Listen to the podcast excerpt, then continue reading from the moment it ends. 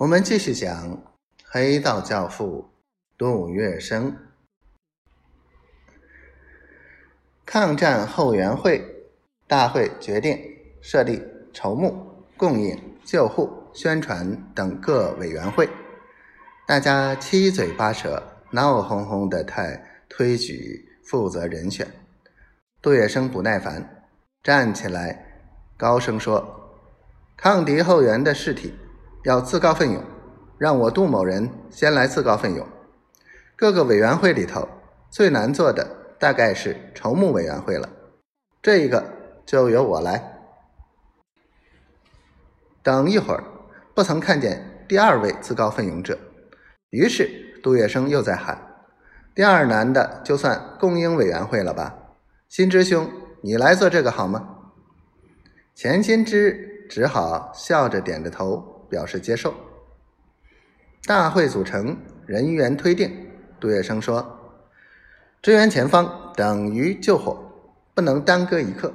我们要立刻开始办公。但是问题来了，办公所需要的经费呢？市党部没有这笔预算，即使有，数目太大，也难以负担。”杜月笙说：“要同店容易，成立初期的一切开支由我。”杜某人一个人负责垫出。不久，上海各界一致热烈支持抗战，掀起比一二八事变时期更为盛大壮阔的捐献浪潮，捐款之事如风起云涌。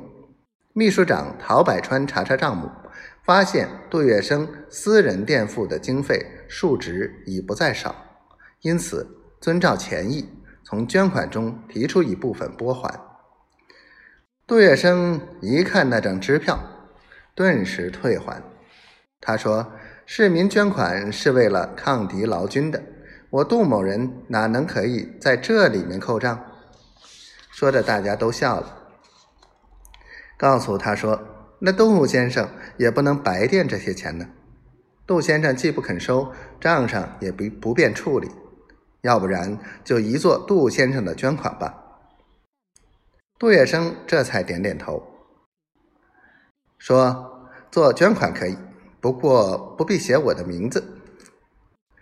不写杜先生捐的，写谁呢？”想了想，杜月笙决断的答道：“就写常务委员会捐助。打仗需要钱，而且要花大钱。正当杜月笙。”在为抗敌后援会的事忙碌紧张，席不暇暖。